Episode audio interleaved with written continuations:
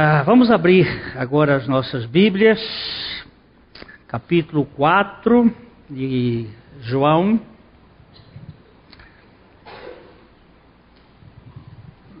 Nós estamos caminhando no Evangelho de João.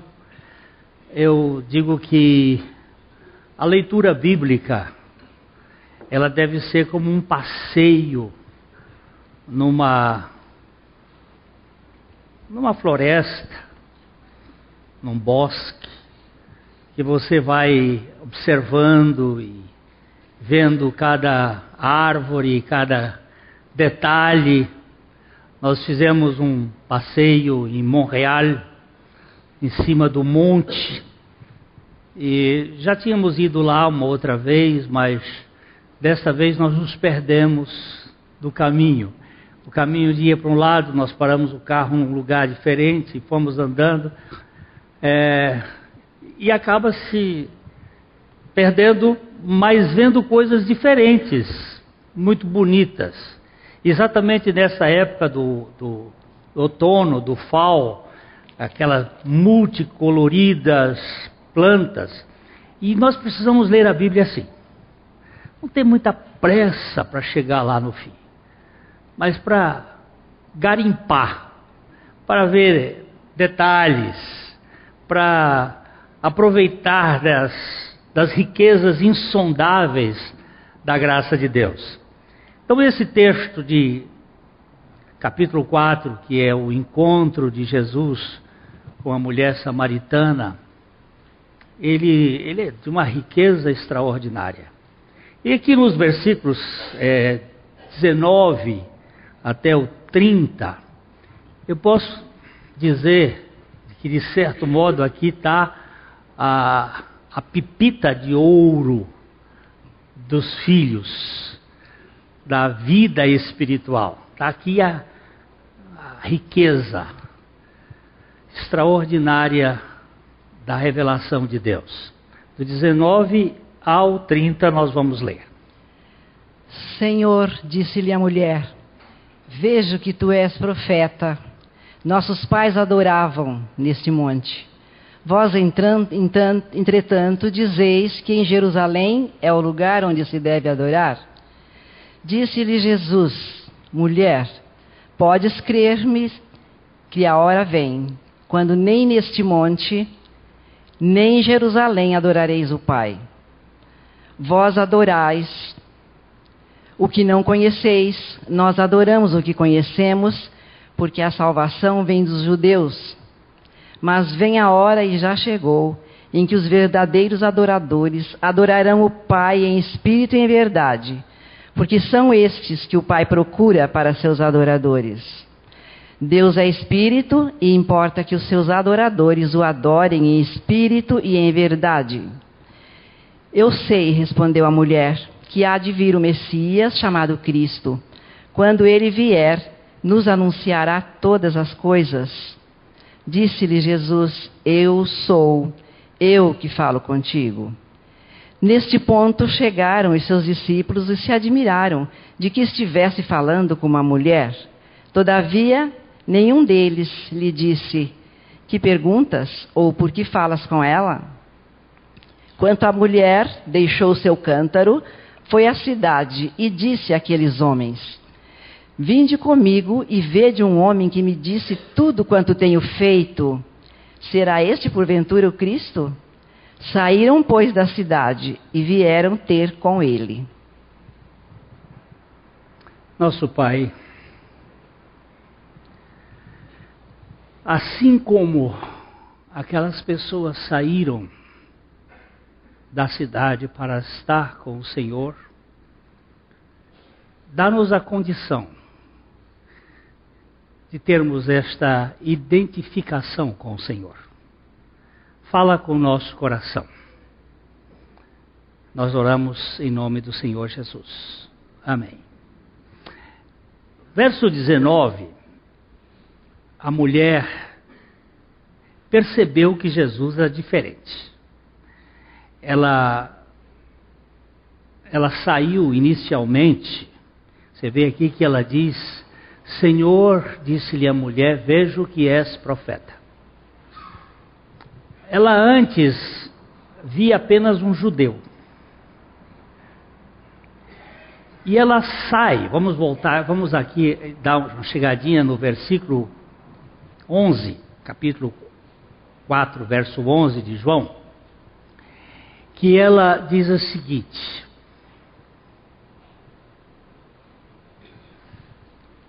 Senhor,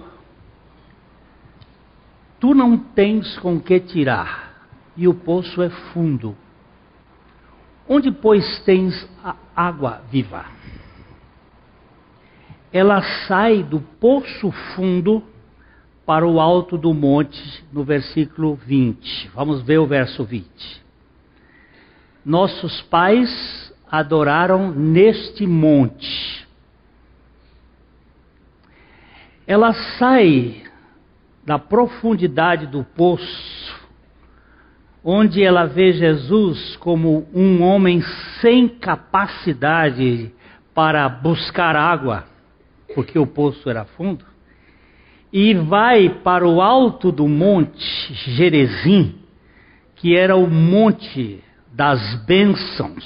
Nós já vimos isso aqui, o grande perigo da teologia das bênçãos e não da teologia de Deus. Nós buscamos as bênçãos de Deus e não o Deus da bênção. E ela diz: Nossos pais adoraram neste monte. Ela via Jesus como um judeu incapaz de tirar água porque não tinha os utensílios, os apetrechos. E agora ela parte para o monte quando Jesus a desnuda. Quando Jesus abre e diz o seguinte: É verdade que você já teve cinco maridos, mas o homem com quem você está agora não é seu marido. E Jesus abre esta brecha na sua alma para revelar o seu amor incondicional e dar a ela a oportunidade de que ela pudesse ser aceita. Porque normalmente nós nos escondemos nas máscaras do sucesso para que as pessoas nos aprovem não pelo que somos, mas pelo que aparentamos ser. É aí que gera a grande crise existencial. O Iclot de Sartre, aquela mônada sem janelas e sem portas da existência, é o medo desgraçado que temos de sermos rejeitados. Se eu disser para você quem eu sou de verdade, será que você me aceitaria? Então eu projeto uma imagem um pouco exitosa para que as pessoas me aplaudam. E quando Jesus a desnuda e mostra que ela é uma mulher carente de fato, ela sai do buraco, do poço, onde ela não vê Jesus como ninguém capaz de fazer alguma coisa e admite que ele deva ser um profeta.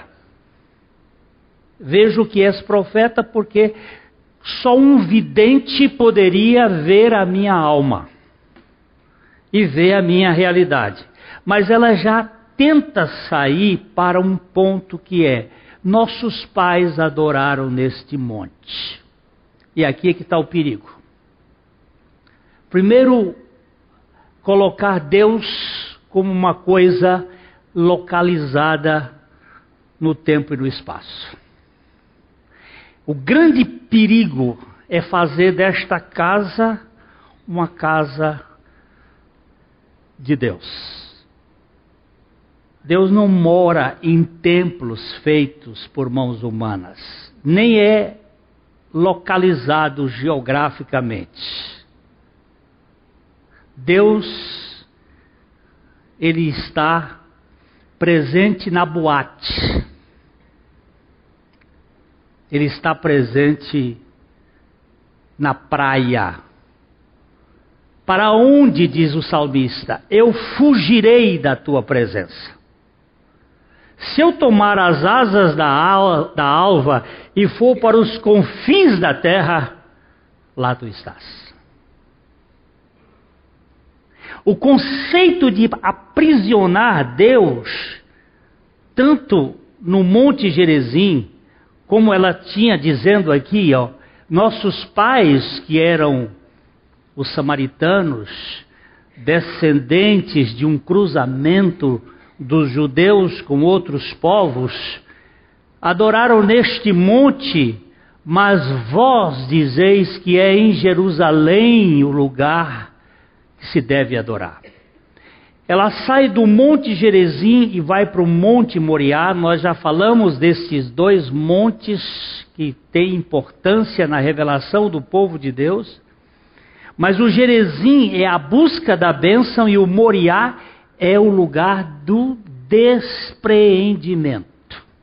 O Monte Moriá foi o monte onde Abraão ofereceu Isaac. Nada nada que estiver na sua casa que não passar pelo Moriá pode viver com você. O Moriá é o sinal da cruz, é o símbolo da morte. É ali onde ele ofereceu Isaac. Nós não podemos ser proprietários de nada, nem dos nossos filhos. Os nossos filhos não são nossos, são do Senhor. Temos que oferecê-lo ao Senhor. E, e, ela não sabia muita coisa, mas ela disse: Nossos pais adoraram aqui, neste monte, mas vós dizeis que é em Jerusalém o lugar que se deve adorar. Então Jesus entra nisso que eu chamo de a pepita de ouro da fé, da vida verdadeira.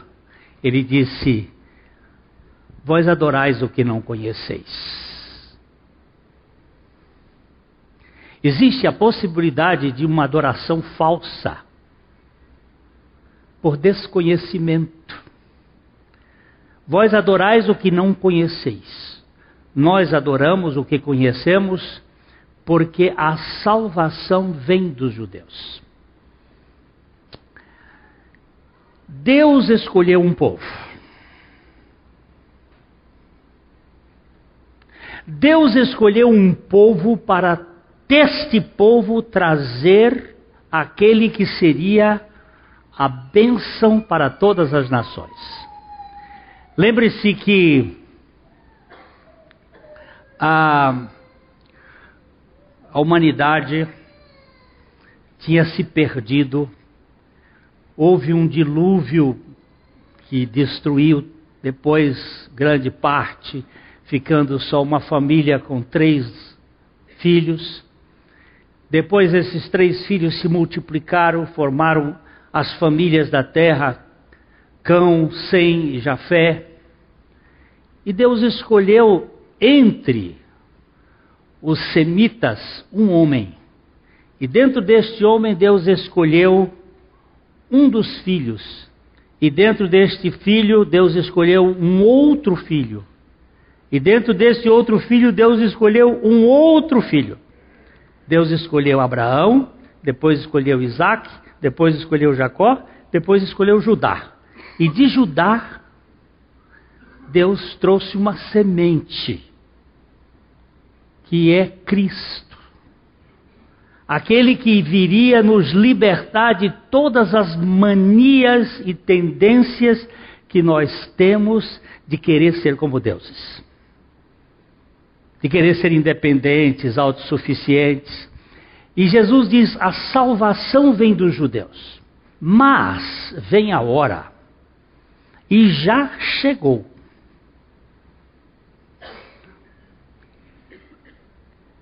E já chegou em que os seus. Não. E já chegou em que os verdadeiros adoradores adorarão o Pai em espírito e em verdade.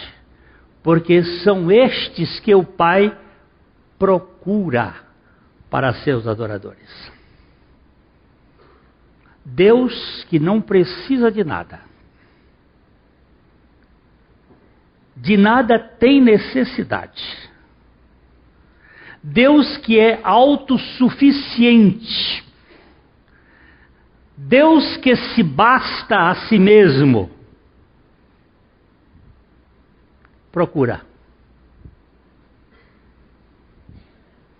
O que é que Deus procura? procura adoradores. Presta bem atenção nessa palavra. Deus é um perdigueiro, é um caçador de adoradores. O que, que o Senhor procura? Eu procuro adoradores.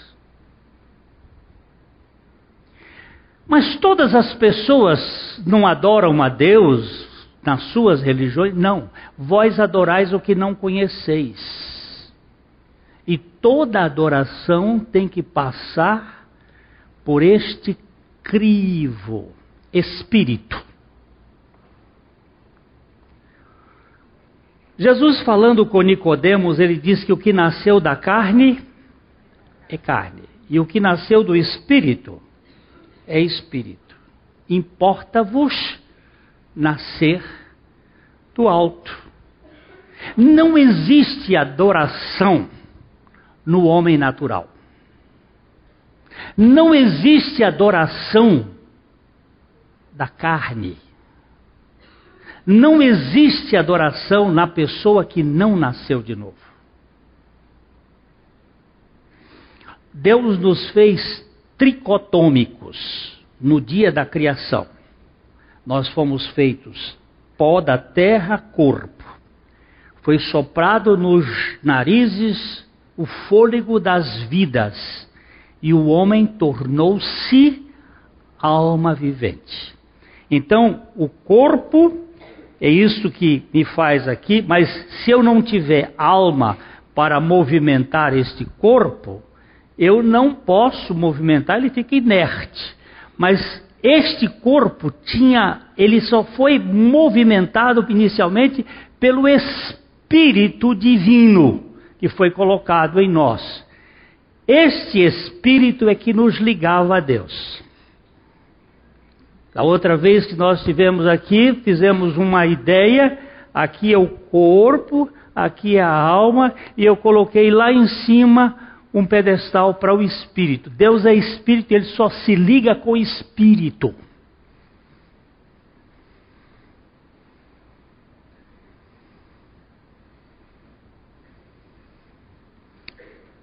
Nós estivemos em Quebec agora, uma época em que eu acho que 90% dos orientais vêm para lá a cidade é invadida por chineses e japoneses. Porque eles são afissurados por fotografia. E esta época do ano é uma época lindíssima. Então eles ficam com aquelas máquinas fotográficas espalhadas, tirando foto daquilo que há de mais lindo na natureza nessa época do ano. E chinês fala chinês e japonês fala japonês. Como é que dá para eu, que não falo nem chinês e nem japonês, me comunicar com ele? Se falar um pouco de inglês ou de uma outra língua que eles falem também. Isso aqui fala por instintos, é corpo. Aqui é espírito, espírito fala com espírito. E a alma, ela é intermediária, ela fala as duas, pode falar as duas línguas. A alma conecta-se com o espírito e o espírito fala com Deus, então ela transmite para o corpo. Como por exemplo, quando a Bíblia diz assim: Aquietai-vos e sabei que eu sou Deus.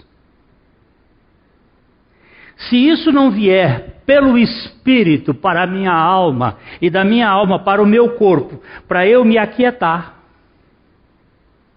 eu jamais vou me aquietar. Falar para a alma aquietar, não dá para entender. A alma não entende aquietar. Só que vai entender isso é o Espírito. Aquietai-vos e sabei que eu sou Deus. Serei exaltado entre as nações, serei exaltado na terra. Imagina, minha esposa, que tem pavor de avião jogando, de tribulação, de turbulência. E quando a gente entra num voo que tem turbulência, eu digo para ela: bem, sossega, calma, isso vai passar. Mas não adianta. A única forma que podia acontecer era Deus falar com o espírito dela. Dizer assim: aquietai-vos e saber que eu sou Deus. Eu falo, é a mesma coisa. Eu chego nos lugares com a mão machucada. O anel dela segura ali e aperta. Mas isso é o que? Não dá para comunicar. Tem que ser pelo Espírito de Deus, falando com o Espírito dela, para que ela pudesse aquietar na sua alma. Jesus disse: gente, vocês estão adorando de forma errada. Deus é espírito e importa que os seus adoradores o, adorem em espírito. Mas para adorar em espírito precisa nascer de novo. Sem novo nascimento não existe, existe show. Existem espetáculos maravilhosos cânticos e mais cânticos, arrepia a gente, é bonito, é bonito, mas não é adoração. Muita coisa ali não é adoração. O povo de Israel ficou no pé do Monte Sinai.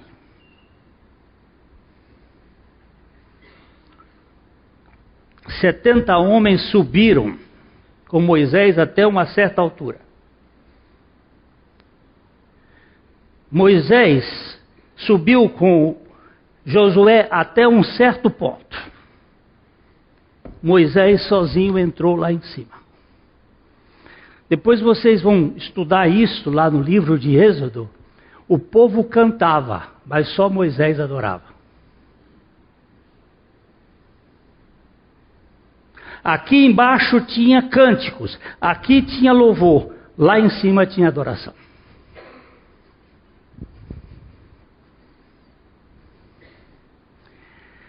Nós confundimos emoção com adoração. Tem emoção em adoração? Tem. Mas emoção não é adoração. Deus é espírito. E às vezes na adoração não existe nenhuma manifestação. Elias. Elias resolveu mexer com esse assunto de adoração.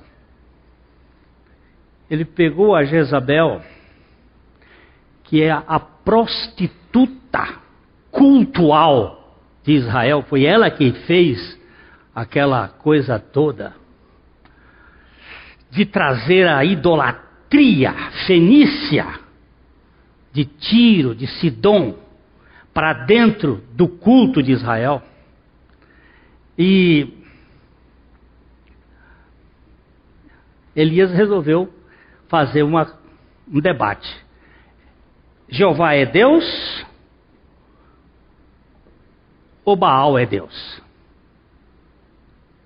Vamos, vamos ver quem é que é Deus. E aí ele faz aquele desafio. E colocou, vocês sabem, os dois sacrifícios 400 profetas de Baal, lá no Monte Carmelo, é, sacrifica, bota um bezerro lá, não vai botar fogo. O fogo tem que vir do céu.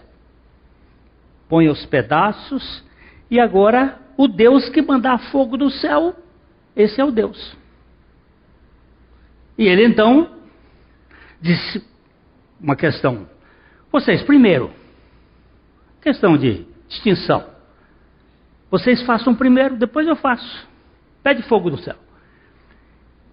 E desde a manhã até o meio-dia, eles se cortavam, se batiam e clamavam e gritavam, pedindo fogo do céu, e não havia fogo.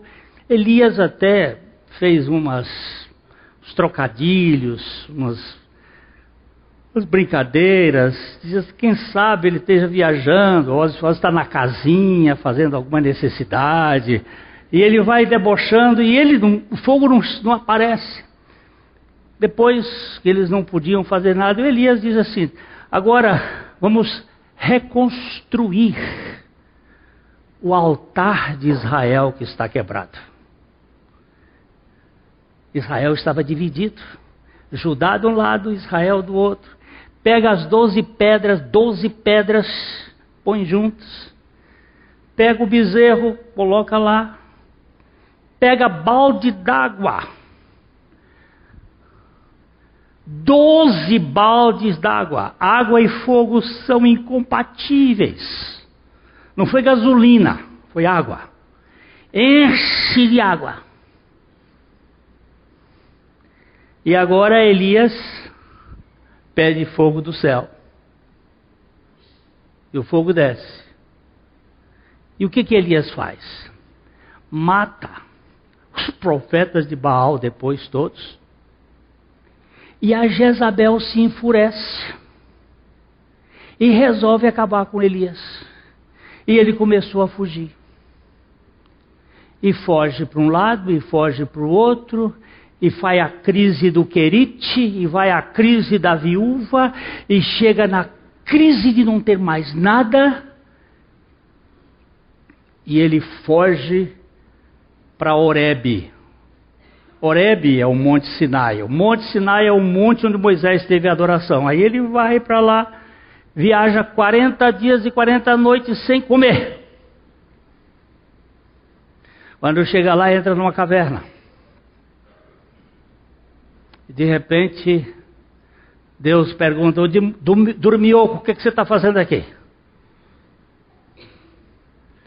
Elias é acordado, tem um, uma tempestade, vento, terremoto. Em nenhum momento do barulho Deus estava. Mas naquela brisa suave, naquele cicio do vento, que ele foi a terceira vez que ele foi lá fora. O Senhor fala com ele: Elias, eu tenho sete mil que não se curvou a, a Baal.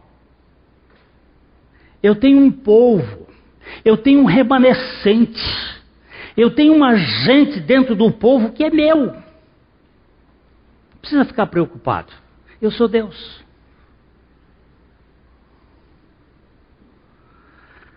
Adoração é coisa do espírito, não é coisa da alma.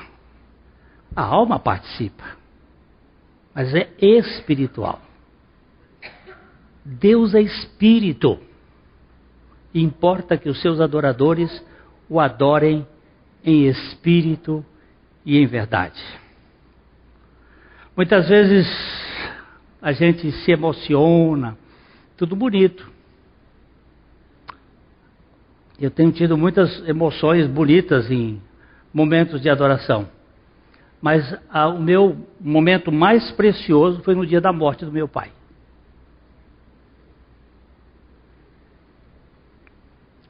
Depois que ele faleceu, estávamos já na, na vigília da noite, eu resolvi sair para adorar a Deus na fazenda no campo, mês de novembro, sem uma chuva sequer, seco como só poderia estar.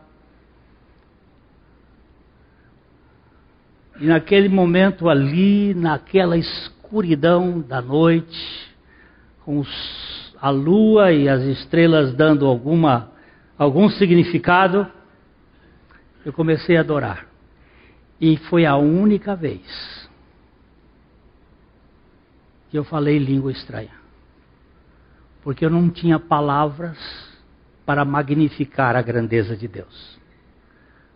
Porque a língua espiritual, ela não é outra coisa senão uma língua para você falar das grandezas de Deus, que você não tem substantivos sinônimos em qualquer língua deste mundo. Só na língua dos anjos. Se eu falar a língua dos homens e dos anjos e não tiver amor, naquele dia eu pude adorar ao Senhor no meu espírito e ver que há uma realidade espiritual que transcende a tudo isto que nós conhecemos neste mundo.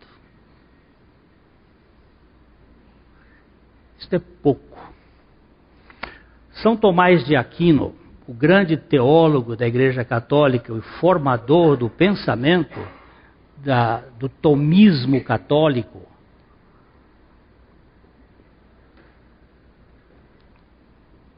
ele, ele escreveu as súmulas teológicas da Igreja Católica hoje. São tratados extraordinários. Mas os historiadores contam. Ele tinha um amanuense, Jovenal, que escrevia, ele ditava. Naquele tempo não se tinham esses siri, que hoje você fala com o siri, e o Siri escreve, faz tudo. Hoje se pode pregar e passar já para tradução do inglês ou francês, do jeito que você quiser, direto. Você não precisa mais falar a língua. No, no, no, você pode pegar e, e, ir falando e ele já vai traduzindo, direto. Ele não, essa, essa coisa não tinha, e aí o, o Juvenal ficou três meses de braços cruzados e chegou um dia para São Tomás e disse: Tomás, faz três meses que o senhor não me usa para escrever.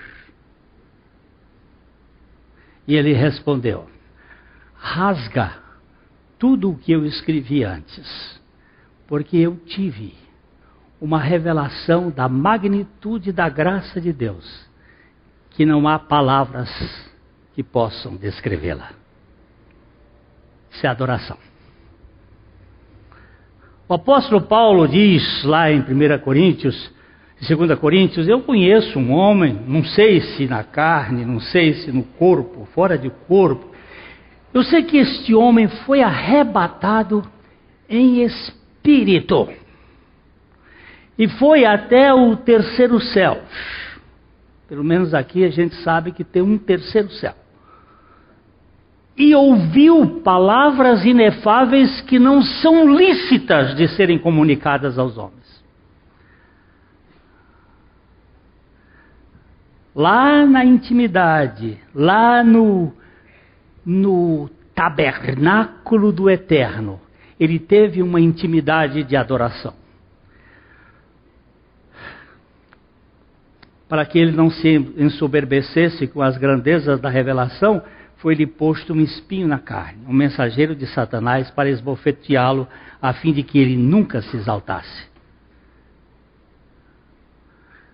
Alguém já perguntou, Paulo, por que, que você não colocou qual foi o espinho na carne? E o outro respondeu, deve ter sido uma esposa. Outro achava que era uma doença. Outro achava que fosse até o problema dos olhos dele, né? Mas ele, era um mensageiro de Satanás, para que ele nunca pudesse se exaltar. Foi só aquela vez que Paulo teve nesse local. Mas nós podemos estar em qualquer lugar, na presença de Deus, para adorá-lo em espírito e em verdade. Estes são as pessoas, estas são as pessoas que Deus procura para seus adoradores. Ele está buscando adoradores. Senhor, eu não sei como é que isso acontece, mas eu quero fazer igual é, Isaías. No ano em que morreu o rei Uzias, no ano da crise, no ano em que ele perdeu o emprego, porque segundo alguns ele era parente do rei Uzias, quando o rei Uzias morreu, veio outro no lugar, e aí não era muito amigo de Isaías, Isaías ficou sem emprego. No ano em que morreu o rei Uzias, eu vi o Senhor, assentado num alto e sublime trono. E aí ele começa a descrever a glória daquela adoração e de repente o Senhor vai e purifica os seus lábios com uma brasa viva tirada de uma, uma tenaz. E ele diz: Foi purificado, e aí o Senhor diz assim: A quem enviarei e quem há de ir por nós? E ele diz: Eis-me aqui. Senhor, eu quero ser um adorador teu. Eu quero que o Senhor me use e que faça de mim, que faça da minha vida um instrumento de adoração. Lembre-se que todo adorador vai ser manco, vai ter espinho na carne. Todo adorador vai ter dificuldades. Eu estou lendo um livro extraordinário. Graça extravagante. Esse livrinho Vale a pena. Os meus pecados, sendo instrumentos da graça de Deus, para que eu dependa cada vez mais da suficiência de Jesus Cristo. Não é santidade não é tanto se eu peco menos, mas é tanto quanto eu dependo da suficiência do Senhor. É o Senhor me moldando dentro da minha fragilidade e fraqueza. Adorador não é uma pessoa perfeita. Adorador é uma pessoa dependente da suficiência de Jesus Cristo. Aqui estou eu, diz Davi, o homem adúltero, mentiroso, o homem assassino, sendo um dos maiores adoradores da história do povo de Deus. Para com essa mania de querer ser como os nossos pais ou como os judeus, e vamos agora dizer: Senhor, transforma-nos em adoradores. Aqueles que, como a Verinha, disse aqui hoje, né, no meio da sua crise de por que quem passa por quimioterapia, radioterapia, é, cirurgia, não é uma coisinha simples. Ter uma espada de Damocles presa em fios de cabelo de cavalo sobre a nossa cabeça, aí vocês têm que estudar um pouco de mitologia, que pode cair a qualquer momento em cima da nossa cabeça. Eu tenho um diagnóstico de câncer. E como é que eu vou fazer com isso?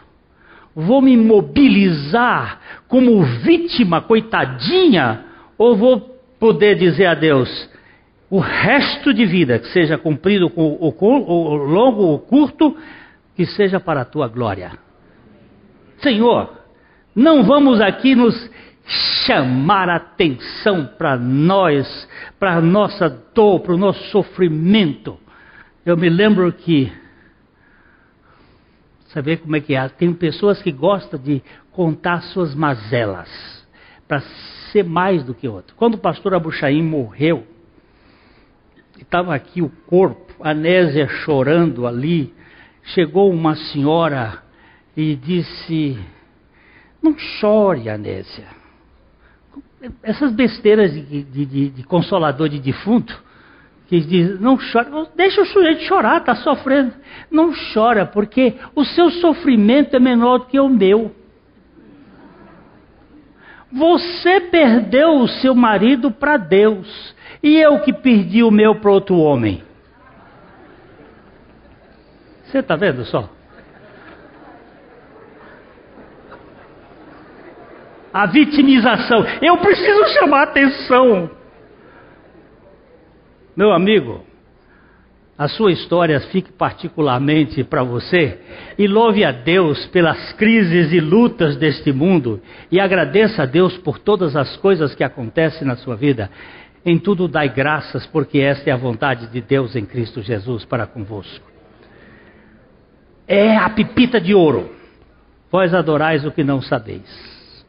Nós adoramos o que sabemos, a salvação vem dos judeus, Deus é espírito e importa que os seus adoradores o adorem em espírito e em verdade. Em nome do Senhor Jesus Cristo. Eu vou dizer para vocês uma coisa que eu não tinha revelado. A mensagem estava toda aqui e de repente ela apagou. Não sei porque sumiu.